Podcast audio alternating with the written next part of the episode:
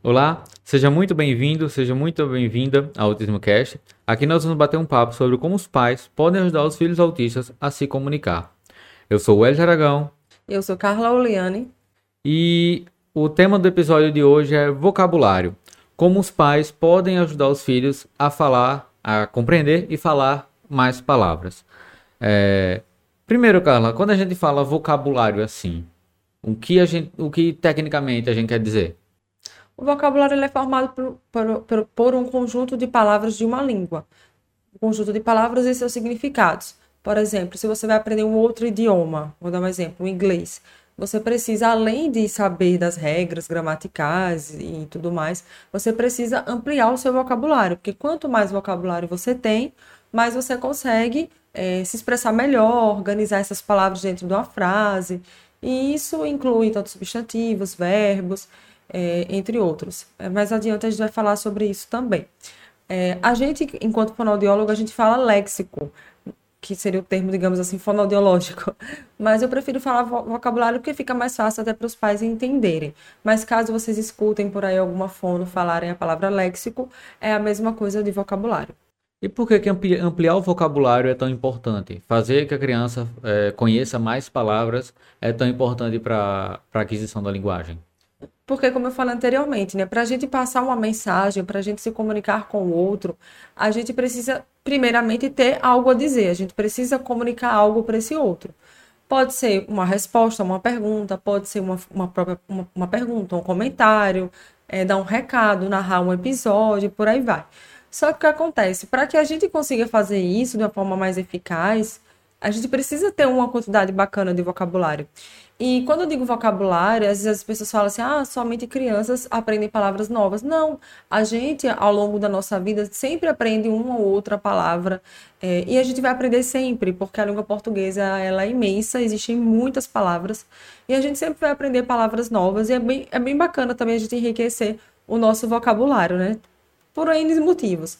No caso da criança, que ela ainda está aprendendo, ela ainda está conhecendo o mundo, ela precisa realmente ter esse estímulo, tanto em casa como na escola, nas terapias, porque quanto mais palavras ela tiver né, no, no, no, conjunto né, de, do, no vocabulário dela, mais fácil vai ser também na hora dela acessar essas palavras para poder organizar em frases cada vez mais organizadas, é, com coerência, né? E que ela consiga comunicar para o outro aquilo que ela deseja. Porque quando a criança ela ainda está aprendendo a falar, normalmente ela fica soltando o quê? Alguns sonzinhos, né? Ah, ah, ou então dá. Depois a criança começa a falar alguma palavra ou outra solta.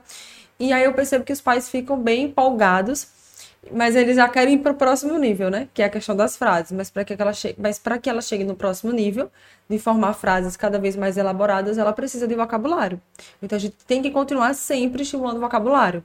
É algo que, como eu disse, nunca vai acabar, né? Mesmo adultos, a gente vai sempre aprender palavras novas. É como se as frases, os textos, é, a narrativa, as histórias fossem uma casa e o vocabulário é tijolinho. Quanto mais vocabulário você tiver, melhor, sim. Porque isso enriquece o diálogo, a troca comunicativa, né? Que é o diálogo. Então é muito importante a gente ter isso em mente, de saber a importância do vocabulário e também de como fazer para trabalhar isso em casa, né? Que é o que a gente vai conversar mais adiante. É, e pensando agora, trazendo para o contexto do adulto, é, quem, quem sabe aquele tipo de pessoa que sabe um pouco de inglês, mas não sabe falar inglês ainda. É. Aí pega e viaja para fora do país, aí chega e vai falar e mal sabe juntar uma palavra ou outra. Sim. Entendeu? E tem os vocabulários que são próprios até da região, né? Por uhum. exemplo, o Brasil é um país imenso que tem várias regiões. Por exemplo, a gente mora no Nordeste, então tem alguns vocabulários que são bem específicos aqui do Nordeste. A mesma coisa quando a gente aprende outro idioma. É, é importante que a gente realmente faça essa imersão na língua e de buscar esses vocabulários que são bem regionais, porque pode acontecer da gente chegar em outro país e não entender é, um exemplo bem que me veio na mente agora foi o oui, que a gente aprendeu, né, que o oui era sim em francês. E quando a gente foi, a gente não entendeu nada, porque ninguém falava oui, era só o é, o é, o é. E a gente, sim, o que é o é? E a gente não entendia o que era o é. A outra coisa era o é, pas, que eles falavam, sais pas. E a gente também não entendia. Então, são essas coisas que a gente precisa realmente estar atento, né? Porque a gente tem que saber o vocabulário e, ao mesmo tempo, também tem que entender o contexto, né? A forma como cada, cada região utiliza aquele vocabulário. É, e como a gente falou muito de idioma, na mesma ideia a criança, né? Quando a gente tenta falar uma palavra, quando a gente tenta é, falar algo em outro idioma que a gente não tem vocabulário, a gente se engancha todo, né? Sim. O vocabulário é muito importante. E às, ve às vezes as pessoas elas negligenciam isso. É, já querem pular para os próximos níveis, né?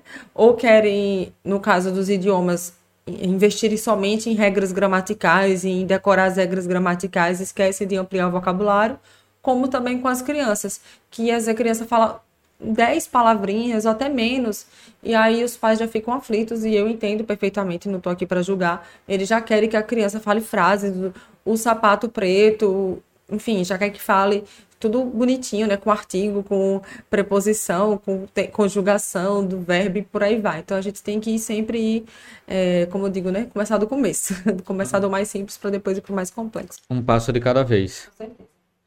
É, e agora que a gente está falando por onde a gente tem que começar, é, no ensino do vocabulário, Carla, por onde, por onde, onde eu começo? Já que o vocabulário é, é digamos, o começo de ensinar a criança é, apresentar palavras, o mundo, né? apresentar o mundo a ela, o nome das coisas. por onde se começa no vocabulário?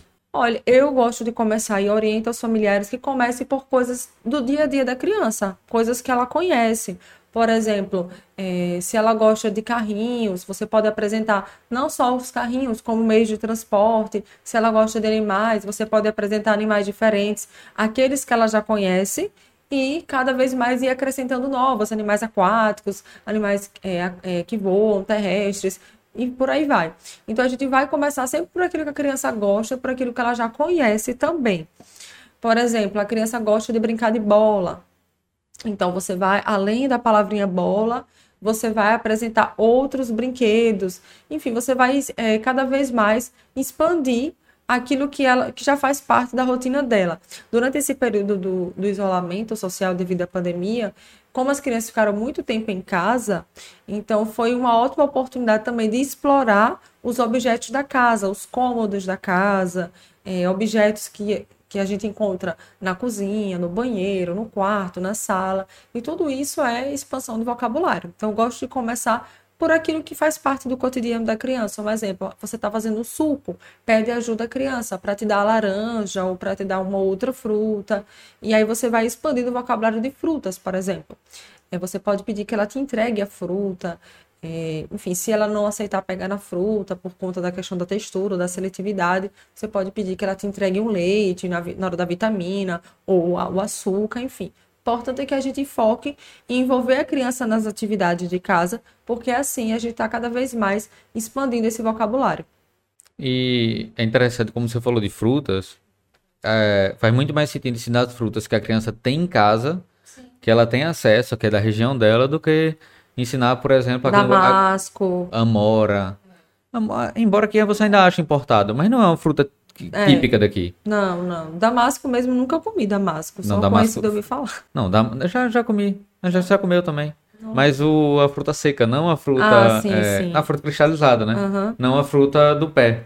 É verdade. É que nem pêssego aqui. Pêssego aqui é, você... eu lembrei do pêssego, que você gosta do pêssego, da calda do pêssego. Eu nunca tinha comido, eu só comi depois que a, a gente começou a namorar e você disse que gostava. Mas eu já, já, já comeu também o pêssego puro.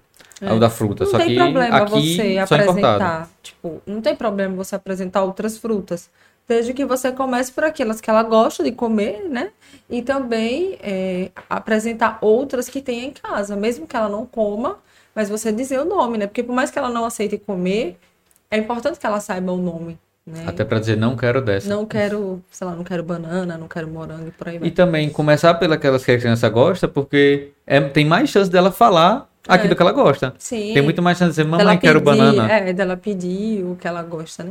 Lembrando que inicialmente ela vai falar a, a ou tentar falar uma sílaba só, né? Isso é importante frisar, né? Para que também não fique parecendo que de imediato a criança já vai falar banana. Pode ser que tem criança que fale o nanana, ou enfim, mas é, lembrar que não é assim tão rápido o processo, né? Carla, e onde os pais erram na hora de ensinar, de ampliar o vocabulário das crianças autistas? Olha, é, eu percebo que os pais eles deixam muito de trabalhar essa parte, principalmente quando a criança não fala ainda. É como se houvesse uma crença de que ah, se ele não fala, então não é o momento de apresentar ou ele não entende porque ele não fala, sabe? E aí priva a criança de conhecer as coisas, de conhecer os objetos da casa, de conhecer os animais, os meios de transporte, de conhecer o mundo. Então, eu percebo que muitos pais fazem isso mas ao mesmo tempo eu sei que eles não fazem por mal. É porque às vezes eles ficam se questionando: será que ele está entendendo? Será que ele está entendendo que aquilo é um cachorro, que, a, que, a, que ali é uma banana, que ali, porque eu estou mostrando, eu falo o nome antes de entregar, eu mostro, mas às vezes eu fico na dúvida. E, e isso é muito interessante, porque recentemente, na última consultoria que eu fiz, uma cliente minha disse que o filho dela começou, na ida às terapias, no carro, a apontar Aí ele aponta, ah, aí ela faz, é a igreja, filho. E aí depois ele apontava e fazia, ah, eu olhava para a mãe. E a mãe dizia o nome. E ela veio me questionar justamente isso. Será que ele entende? É, será que ele entende o, o que eu estou falando? Ou será que não vai ficar muito repetitivo sem falar as mesmas coisas? Eu disse, não, continue, você está no caminho certo. Ele está tendo já iniciativa né, de comunicação, atenção compartilhada, de apontar para um objeto de interesse e, e, compartilhar com o outro. Então, você pode sim dizer, você deve dizer o nome das coisas. E se você achar que está muito repetitivo, você fala o que ele apontou e você ainda mostra uma outra coisa. Se ele mostrou a igreja, você mostra, olha, o pula-pula, por exemplo, se vão pula-pula no parquinho, no parquinho, na praça da igreja, ou então o menino jogando bola, e você mostra outras coisas, mas nunca deixa de apresentar. No caso desse, dessa criança, ela não fala ainda, ela só faz o AA e agora está soltando outras vogais também, mas ele tem muito isso de ficar apontando e pedir que a mãe fale. Então, às vezes os pais acham, ah, não vou falar porque não entende, ou então porque não é o momento de ensinar vocabulário, né? Mas não, não existe isso de momento, né? Até porque quando é bebezinho, a criança não fala ainda, ela só chora. E a gente mostra os ursinhos, olha o cachorro, au, au, au, a gente brinca com os, os, os ursinhos, a gente mostra os brinquedos, a gente conversa com a criança.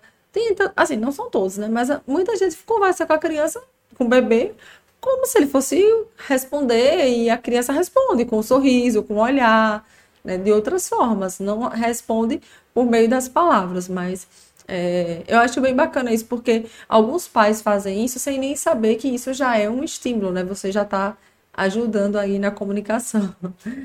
É algo intuitivo e, e fez bem você lembrar. É, dá a impressão que porque descobriu que ele é autista que vai parar de fazer isso. Não, pelo contrário, né? Que deve fazer mais, né? Que deve insistir.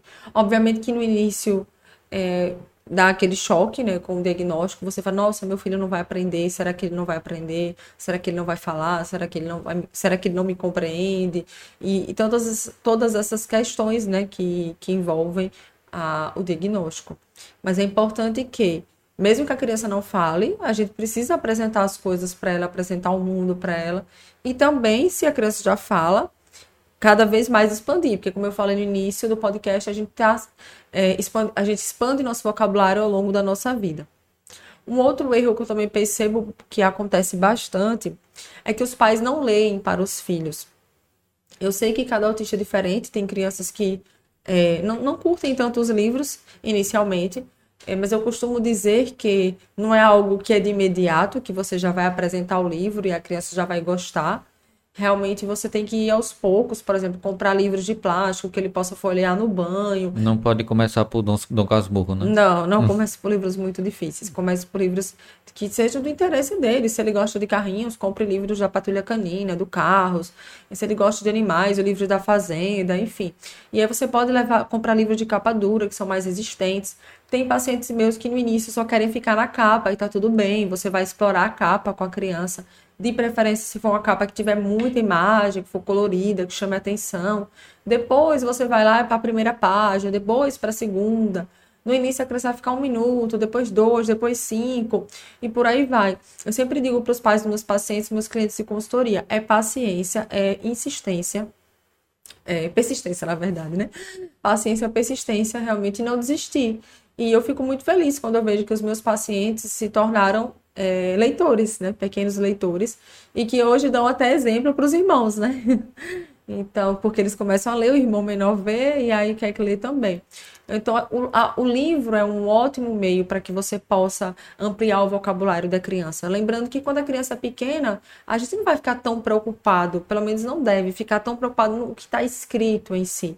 Mas sim você folhear o livro, se for um livro sensorial, melhor ainda, você mostrar as imagens, você apontar. Se tiver frases, você ler e ir apontando com o dedinho para ele acompanhar. Envolver a criança na história, você contar a história como se ela estivesse como se ela fosse o personagem da história. Então, ler é uma ótima, uma ótima ferramenta, né? A leitura é um ótimo recurso para ampliação de vocabulário, de construção de frases, de interação e tantas outras coisas. Outra coisa também que eu vejo assim, que os pais poderiam fazer mais, música, é, pensar em músicas que a criança goste, que tenha umas palavrinhas mais fáceis, que ela consiga completar. Por exemplo, o sábado não lava o pé, né? Você deixar esse espaço para que a criança complete, é, mesmo que ela não complete nada no início, fale um, um EE ou AA, ou não fale nada, mas você dá esse espaço e esperar para que ela entenda que esse silêncio precisa ser preenchido de alguma forma. Tem crianças que têm hipersensibilidade auditiva, por isso que é importante a gente ter esse cuidado de conversar com a terapeuta ocupacional ou até mesmo fazer alguns ajustes vocais, não cantar muito alto, fazer alguns ajustes que não, fique, não seja tão incômodo para a criança. Se ela não aceitar de forma alguma, você pode pensar em recitar poesias, enfim, alguma coisa que não seja cantada. Agora, um ponto que você falou, eu lembrei que tem muitos pais que, quando a criança já está começando a falar, é, que ela já vai, as, os pais não esperam a resposta da criança também, né? Esse acaba atropelando e respondendo por ela. É um erro também muito comum, assim, de não dar o tempo para que a criança responda. Porque o que acontece? Nós estamos muito habituados a esse diálogo imediato. Né? Você faz uma pergunta, eu respondo. E às vezes corta. Eu já ia falar isso agora. Isso. E às vezes a gente ainda corta, né? Porque, por exemplo, nós dois gostamos muito de falar. Então, às vezes a gente acaba cortando um ao outro. Já melhoramos bastante isso. Mas a gente ainda faz isso. Então, a gente está muito acostumado com isso. E aí, quando você encontra uma criança que não fala, ou que fala muito pouco, ou até mesmo não fala nada, só, só balbucia, a gente tem aquela ansiedade né, pela resposta. A gente deseja que ele nos dê uma resposta. E aí a gente aguarda, só que às vezes a gente não aguarda tanto assim. A gente faz a pergunta e espera, sei lá, dois segundos e aí já responde pela criança, ou já entrega a, o objeto para a criança, enfim. Por isso que é importante a gente dar esse tempo.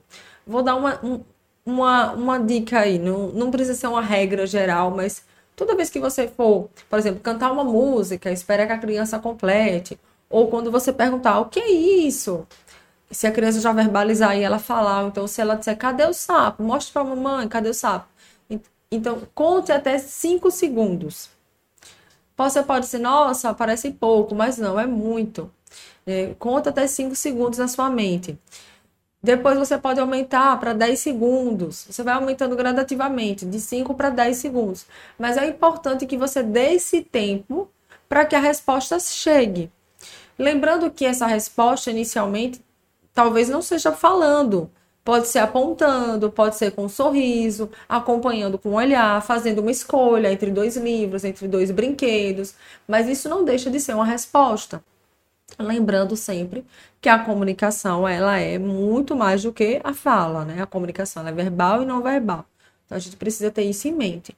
Então, dê esse tempo para que o seu filho responda, para que ele escolha, mesmo que seja de forma não verbal, porque isso você já vai estar tá mostrando para ele como é o funcionamento do diálogo, né? E que, e ele, que ele precisa é, responder é, às suas tentativas e aproximações na, durante a comunicação de alguma forma, seja ela verbal ou não verbal. É, e é muito interessante porque isso não tem a ver diretamente com vocabulário, quando tá falando, mas isso é uma coisa que eu vejo é, mais autistas adultos falarem do que terapeutas. Que é a questão de. Você falou do tempo de espera, e é muito importante. No caso, os pais, é, quando alguém, alguém for perguntar alguma coisa para perguntar sobre a criança, dá preferência a perguntar diretamente à criança. Sim. Já é para ela entender que, que ela faz parte da conversa também. Sim. E não perguntar. É, porque eu vejo, por exemplo, autistas adultos que às vezes são ignorados e perguntam as coisas direto para os pais dele. Sim. Tão, as... Mas isso aí tem muito a ver também com o capacitismo, né? É. As pessoas acham que eles não são capazes de falar por eles próprios. Então isso acontece muito na vida adulta. Por exemplo, é, vai perguntar uma coisa, tá lá, na consulta.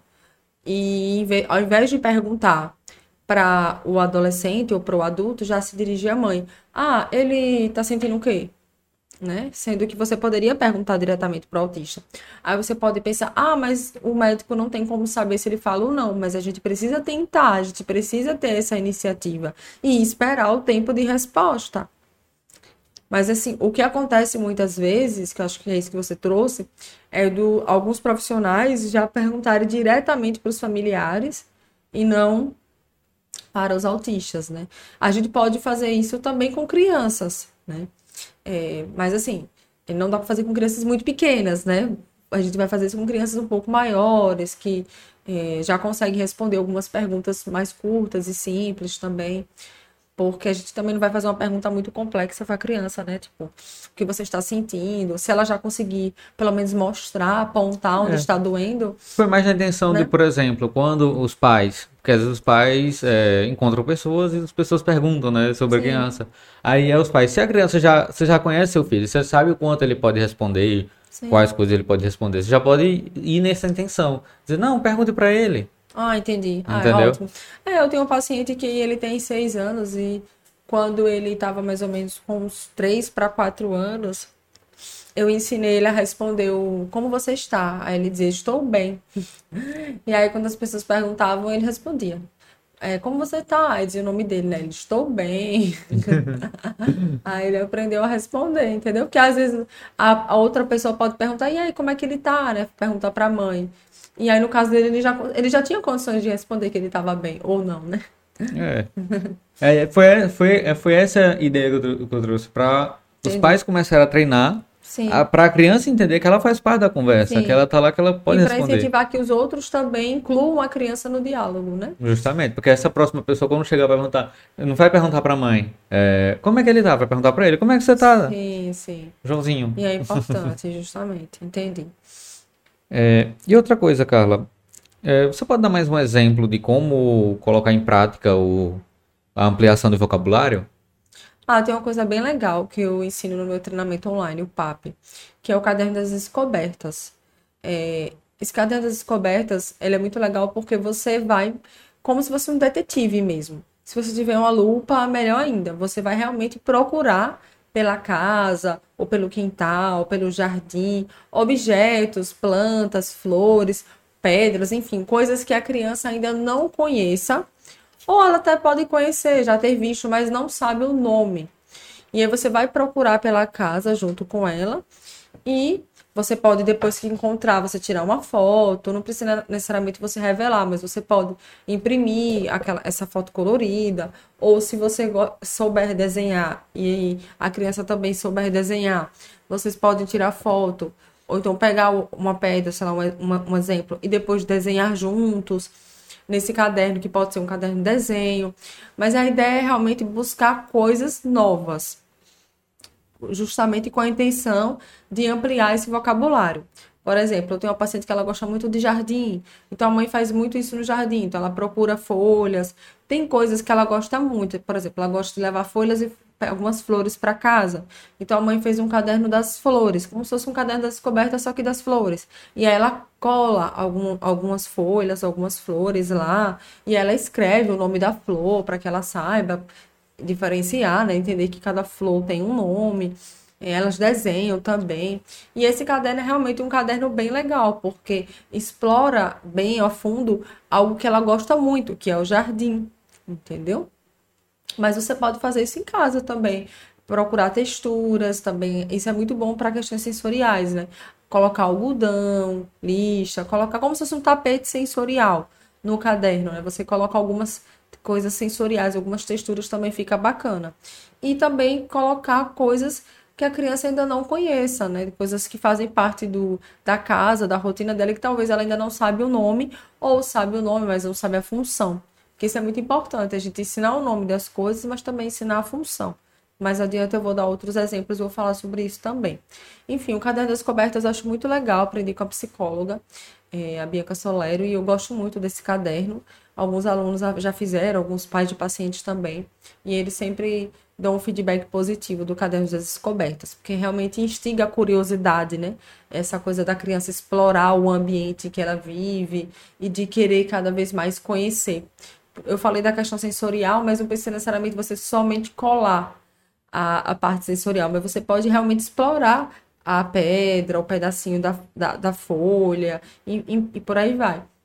É, explorar sensorialmente e depois você transcrever aquilo para o caderno por meio de uma foto, de um desenho, ou até colar né, a própria plantinha.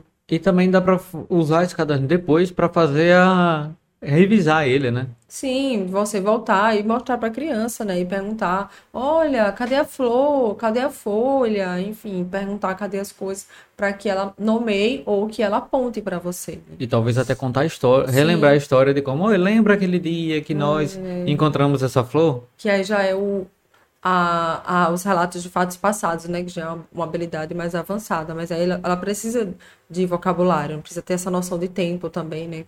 Que já foi há algum tempo atrás, ou foi ontem, enfim. E quando a criança não fala nada? Por que é importante ainda assim, trabalhar o vocabulário? Porque, como eu falei, né, é, mesmo que ela não fale ainda, não, não consiga se expressar da forma como nós estamos aqui nos expressando, né, por meio da fala, mas ela, por exemplo, ela solta alguns sonzinhos, ela balbucia, ou faz algumas onomatopeias, né, o au au au, o bibi e por aí vai. Mesmo assim, é importante que a gente continue estimulando essa parte da, da, da, da, da expansão mesmo do vocabulário para que ela compreenda o mundo à sua volta, para que ela compreenda as coisas. Porque a compreensão ela é muito importante, a linguagem compreensiva é muito importante. Às vezes as pessoas ficam muito apegadas somente à linguagem expressiva, né? à linguagem oral. Não, porque ele tem que se expressar é, de forma oral e por aí vai. É, e aí esquece de trabalhar a compreensão. E a criança ela precisa entender o que, é que acontece no dia a dia, quais são os objetos que fazem parte da rotina dela, para que servem esses objetos. Porque às vezes a criança até sabe o nome, mas não sabe para que serve. E a gente precisa trabalhar as duas coisas no vocabulário. A gente não, não deve, pelo menos não deveria, né? Focar somente em dizer o nome das coisas. A gente precisa mostrar, para colher, para comer, e, enfim, sabonete para tomar banho, a gente precisa mostrar realmente para que servem as coisas. Então, mesmo que a criança não fale, a gente precisa cada vez mais investir em, em, na linguagem compreensiva e ampliar o vocabulário dela, a compreensão de mundo dela, é muito importante. E não esperar ela começar a falar para só então trabalhar toda essa parte, né? É, e você falando da compreensão, uma das habilidades fundamentais para que a criança Sim. se comunique. E, e, consequentemente, fale de forma é, funcional, com intenção de se comunicar. E isso é também importante que você falou, eu me lembrei de uma coisa. Por exemplo, é, se a criança ela não se comunica por meio da fala, né? É, depois a gente pode falar um pouquinho sobre isso, né? Sobre essa, essa questão de. Não, pode falar, pode não, falar. Não, é porque esse entra em um outro tópico, porque a gente fala assim de autismo não ver, de autista não verbal, né? É, mas às vezes ele pode não se comunicar por meio da fala, mas ele se comunica por outras formas, né? Por escrita, pela escrita, por gesto, comunicação alternativa. Então, ele, ele não. Ele não, não é que ele não se comunica, ele se comunica, ele só não se comunica por meio da fala. Então, eu, hoje a gente já está substitu, substituindo para autismo não falante, né? Ao invés de falar autista não verbal, autista não falante. Mas, por exemplo, se você eh, priva a criança de trabalhar a compreensão e de apresentar as coisas, o mundo para ela, o nome das coisas, para que servem as coisas, fica muito complicado, porque a criança, digamos que ela vai ser não falante, naquele momento ela é não falante porque ela não se comunica por meio da fala e ao mesmo tempo ela também não se comunica de outras formas. Quando você trabalha a compreensão e a expansão do vocabulário, você ensina as coisas para a criança, ela pode até não se comunicar por meio da fala, mas ela vai ter vocabulário para poder utilizar, por exemplo, um aplicativo de comunicação alternativa, vai ajudar na hora do PEX, porque ela vai identificar as imagens, vai ajudar futuramente também na escrita e por aí vai. Então, por isso que é importante a gente focar sempre na comunicação e não somente na fala, porque se a gente fica somente presa à fala, a gente pode correr esse risco de não incentivar é, essa, essa parte da compreensão, e isso vai prejudicar a criança e ainda como mais, um todo, né? É, e ainda mais cair é, numa situação, por exemplo, a criança começa a falar, mas não começa a falar de forma funcional, só tá falando ecolalia. É, que, é, que tem a função dela para a criança, só que não é, tem a função de se comunicar, muitas vezes. Sim. Aí a, os pais podem cair em dois locais. O, o primeiro, achar que a criança já está falando de forma funcional, e, é porque alguns pais não conseguem perceber a ecolalia. Né? É, e acabar, é, de certa forma, iludidos, achando, ah, já consegui. Já tá Cheguei falando. lá.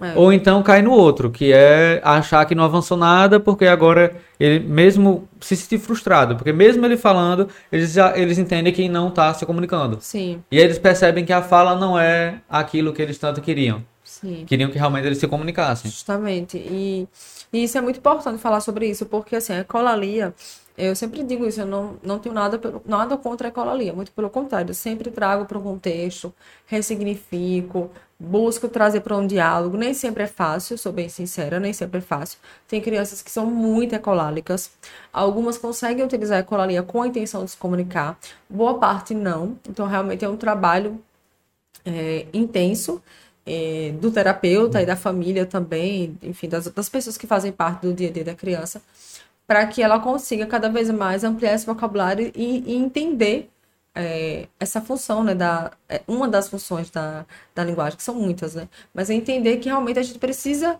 se comunicar, né, precisa se dirigir ao outro para poder comunicar algo.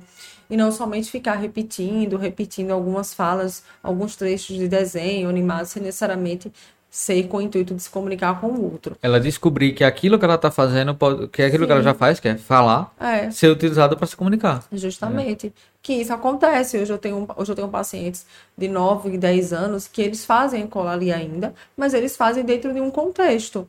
Então eu consigo dialogar com eles. Às vezes a pessoa que está de fora não percebe, quem é leigo não percebe, mas eu e a mãe, o pai que está ali no dia a dia, já há muitos anos que já acompanha, sabe que a criança está sendo ecolálica, mas ela já aprendeu a utilizar aquela, aquela ecolalia dentro de um contexto, dentro de um diálogo, entendeu? Então a fala cada vez mais ela está servindo para se comunicar com o outro, né? Seja para fazer um comentário, responder uma pergunta ou contar alguma coisa, entendeu? E isso também me lembra outro ponto, que é, é de certa forma como, como tá tudo conectado na comunicação, né? Uma coisa que leva a outra. É, muitas vezes os pais dizem, ah, eu falo pro meu filho e ele não entende, ele não entende, ele não entende. Pode ser que ele não entenda, às vezes ele não quer fazer o que os pais estão pedindo também. Uhum. Mas muitas vezes, se a criança não tem vocabulário, se não foi trabalhar vocabulário, ela não vai entender mesmo. Sim. E não é porque ela tem uma deficiência intelectual, é porque ela não tem repertório, né? Sim. Algumas crianças autistas têm a deficiência intelectual associada, mas é uma porcentagem é, que eu acredito que seja de 30% a 40%. Não tenho certeza agora que eu não sou a pessoa dos números. Mas existe sim essa possibilidade, lembrando que a deficiência intelectual ela tem níveis, né? Leve, moderada e severa.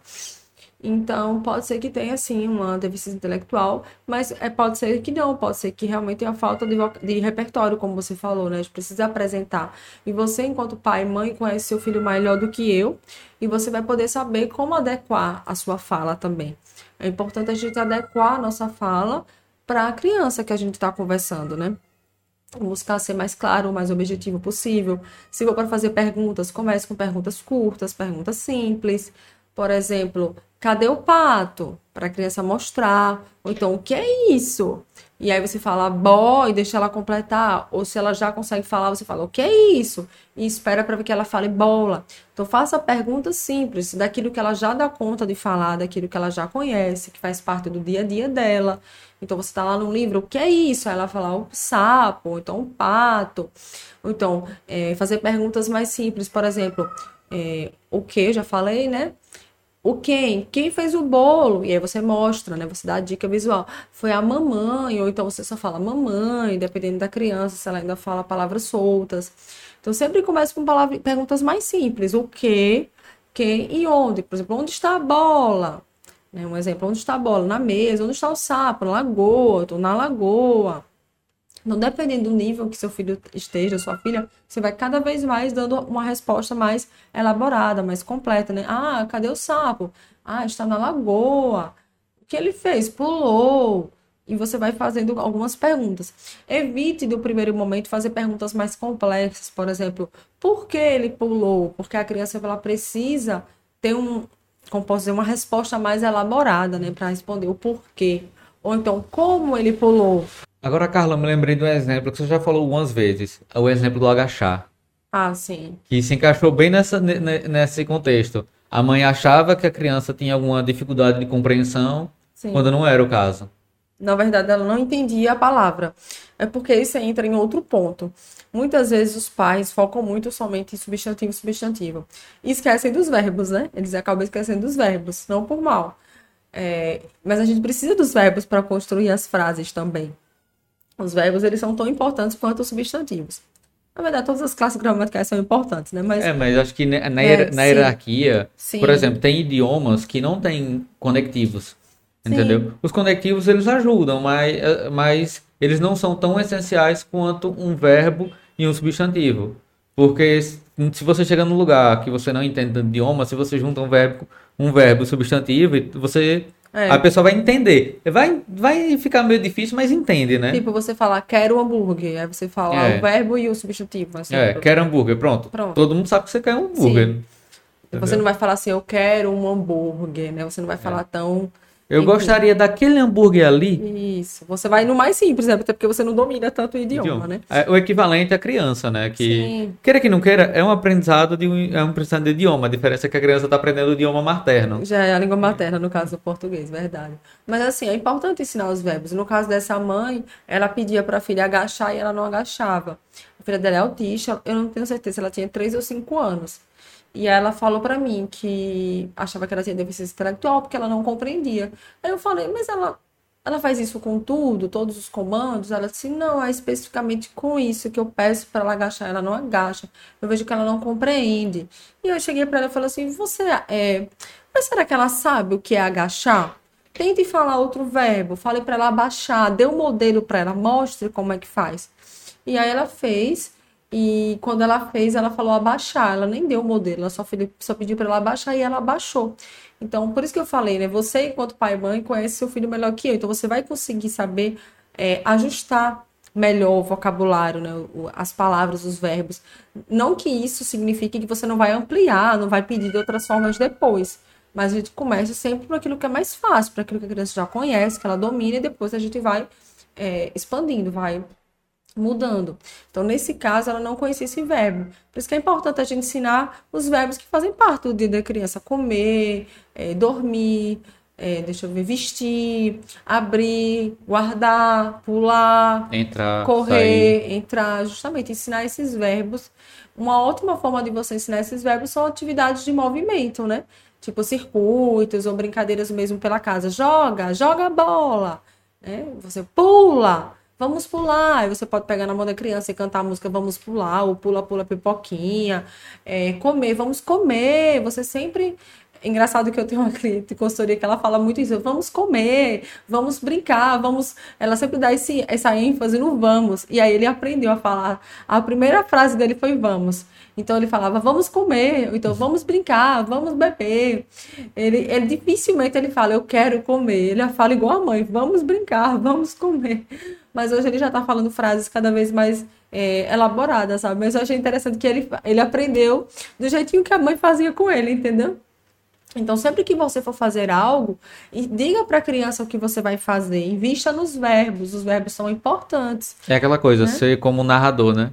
Sim. Você já viu o narrador de Não é filme? é aquele narrador chato, né, é. né? Que fica narrando detalhe por detalhe, mas é um narrador mesmo para facilitar também a criança a compreensão e a ampliação do vocabulário. O objetivo é esse, não ser um Galvão Bueno, que é, é meio chato. Ele é comentarista, na verdade. Ah, ele é comentarista. Não é narrador, não. Né? Mas me lembra é, narrador de, de filme dublado. Já viu? Ah, que pega... Nunca viu, não? O narrador de filme dublado tá lá escrito man... é... manteiga em inglês, é butter. Aí ele vai e fala manteiga. Pra tudo, entendeu? Mesmo as coisas mais óbvias. É? É, nunca viu, não? Não, não que eu lembre assim. Então dá 10 minutos de pai. Pega a manteiguinha e mostra a manteiga. Vamos botar a manteiga no pão. Sério na... é Não, assim? eles não, né? Eu tô dizendo pros pais fazerem. Ah, sim. É, até na brincadeira mesmo. Tá brincando com a massinha, pega a faca, vamos cortar, pra ele saber o que é cortar. Vamos cortar o bolo, né? Que é, seria um bolo de massinha, né? Ou de verdade também. Vamos cortar. Agora vamos colocar no prato vamos comer, enfim, você nomear o que você está fazendo, né? Mostrar para a criança, é, fazer essa nomeação junto com, no momento que a ação é realizada, para ela fazer ambientes. essa associação, né, do verbo com a ação, para ela entender, ah, então correr é quando eu ando mais rápido, né? Até porque verbo, você falou uma coisa, verbo, o, acho que a definição de verbo é, é a palavra, a classe, a classe gramatical que representa estado ou ação. Ou ação. Aí eu lembro que tem os verbos de ação e verbos de ligação. É. Né?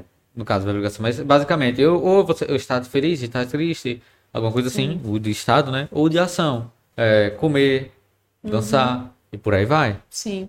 Então, invista nesses verbos de ação, principalmente na hora das brincadeiras, na hora das refeições, na hora de dar banho. Em todo lugar. Vamos lavar a barriga, vamos lavar o bumbum e, e vamos ampliar esse vocabulário de verbos.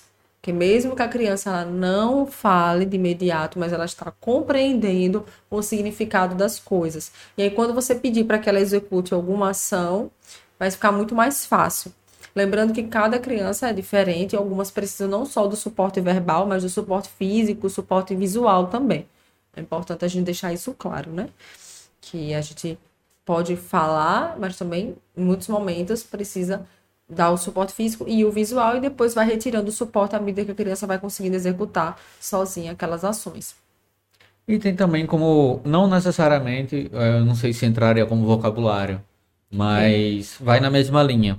Que é as pessoas, apresentar as pessoas que têm, as pessoas da família. Sim, tem uma estratégia muito legal que é o álbum da família. Eu super recomendo para os pais é, dos meus pacientes, meus seguidores, você você fazer o álbum, você fazer não, né? Que o álbum já tá pronto, mas você selecionar fotos é das pessoas mais próximas. Então, começar com as pessoas que estão na casa, seja o pai, seja a mãe, seja uma avó, um irmão, uma madrinha, um tio, enfim, cada configuração familiar é única. Então, você separa as pessoas mais próximas da família e não pegar aquelas fotos, pelo menos eu não gosto, tá? De começar com uma foto, sabe aquela foto do batizado que tá a família toda? A foto da ceia de Natal. É, da ceia, porque muita gente, a criança fica perdida. Então, comece com fotos é, individuais, ou então o pai com a criança, a mãe com ou a então criança. recorta, né?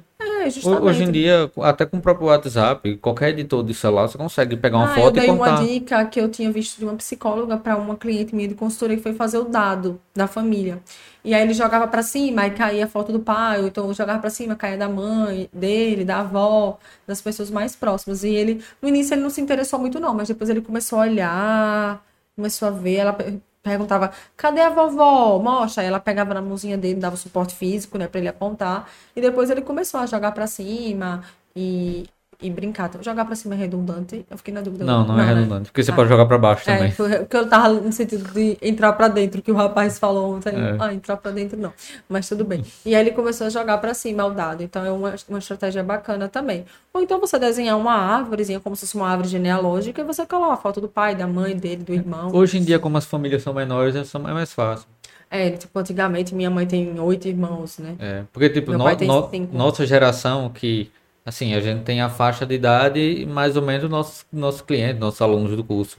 É. Que é daquela 25 a 45 anos. É. Essa geração já é com as famílias menores, é dois, três irmãos. É, eu só tenho uma irmã. Você é, tem duas. Então, um, dois, três irmãos. No caso, não, quer dizer, eu quis dizer filho. Sim, é, sim. No caso, dois, três filhos. Aí no caso, você, a criança tem um, dois tios. Não é como antigamente, oito, dava um trabalho. É. Né? A gata tá jogando bola aqui debaixo. É, é eu, tinha, eu tenho oito tios e vários primos, nem sei contar nos dedos. Então, é, hoje é mais fácil para fazer a árvore genealógica, até Sim. os avós. Vai ter muita gente no começo, mas não tanta, né? Aham, uhum, com certeza. Mas é bom começar pela, pela, por aquelas pessoas que a criança mais convive. E aí depois você pode acrescentar também é, os terapeutas também, os, o, principalmente no quadro de rotina. É uma boa dica você colocar lá a foto da terapeuta na, na rotina, para quando você mostrar, vai para fono, tia, tia Carla, né, que sou eu, você mostra lá a foto e por aí vai. É, é bem bacana também. Que é na mesma. E até nomear o que é cada um, qual é a função é, de cada um. É, o quadro de rotina também é uma ótima estratégia para você trabalhar os verbos de ação, né? Agora é hora de que? Ah, vamos comer. E aí você ainda pode incrementar. Comer o quê?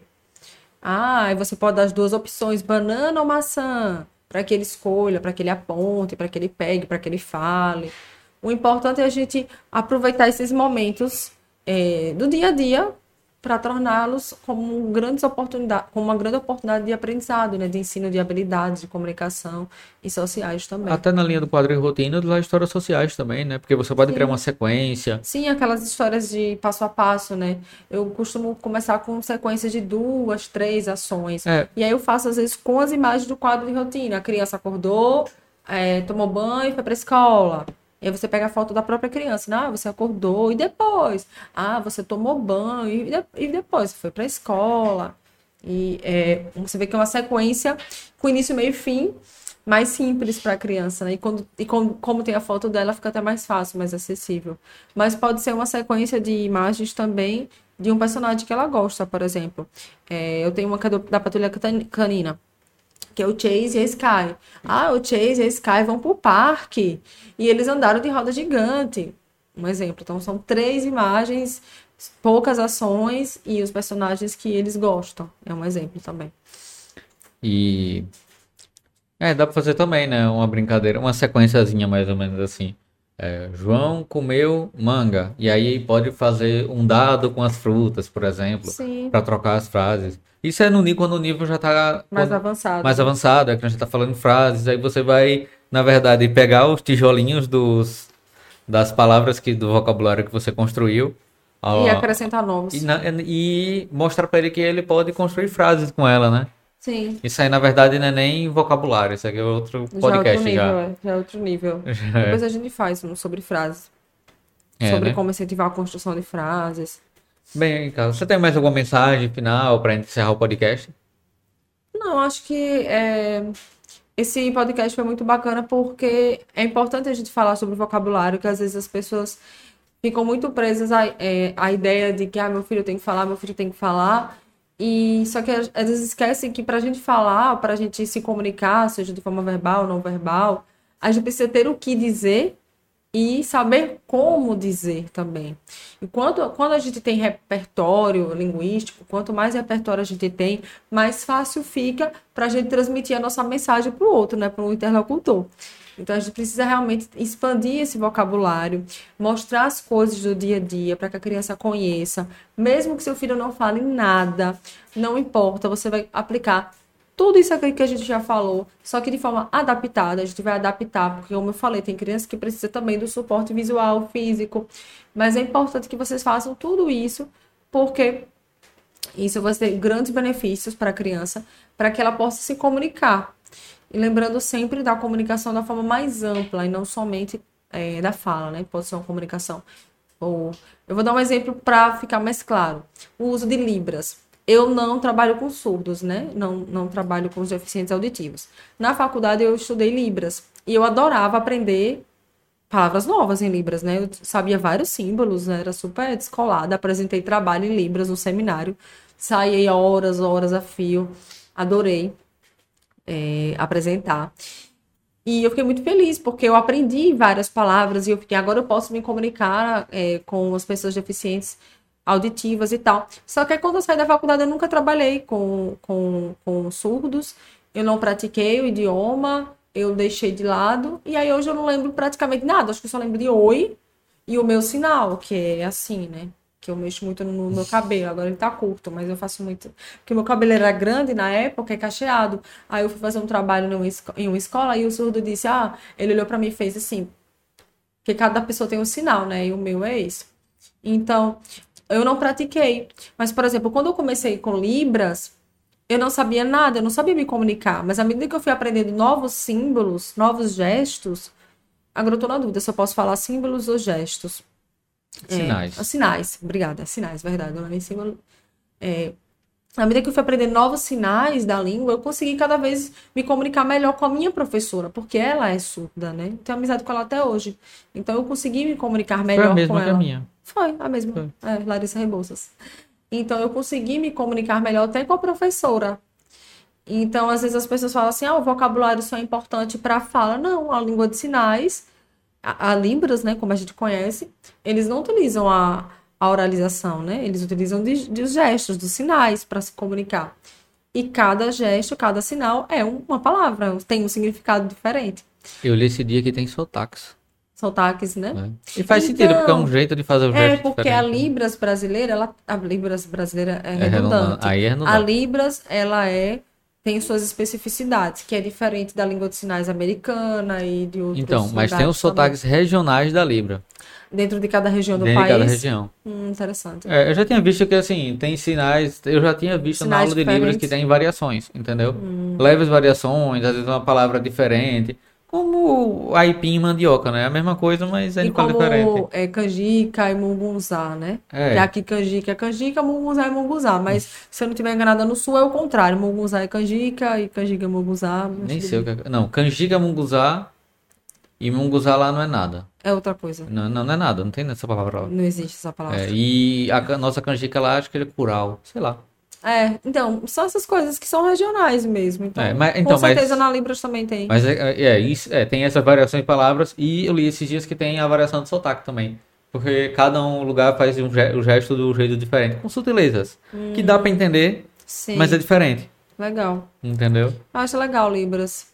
Pena que eu não, não dei continuidade aos estudos e à prática também, né?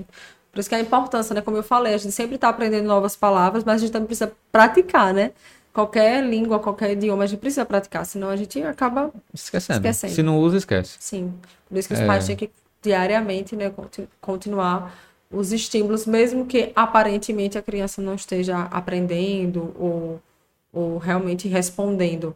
A gente vai somente fazendo alguns ajustes, é, vendo o que fica mais fácil para a criança, fazendo algumas adaptações, mas nunca deixar de trabalhar essa questão da compreensão e a ampliação do vocabulário, que são muito importantes. Bem, pessoal, é, é isso. Chegamos a mais um final de um cast. É, você pode acompanhar todos os nossos episódios no YouTube, Spotify, Deezer, iTunes, Google Podcasts ou no agregador de podcast que você preferir. É, se você quiser participar ao vivo, nós da gravação do podcast toda segunda-feira às 20 horas. A gente está retomando. Esse aqui foi gravado especialmente porque a gente, a, a gente tentou fazer ao vivo, mas deu problema. Deu um problema técnico, a gente preferiu fazer gravado. A gente gravou e vai mandar. Então, mas você vai poder assistir do mesmo jeito. Uhum. É, então, coloca na agenda e venha participar. Um abraço e até mais. E até mais. Até o próximo. Beijos.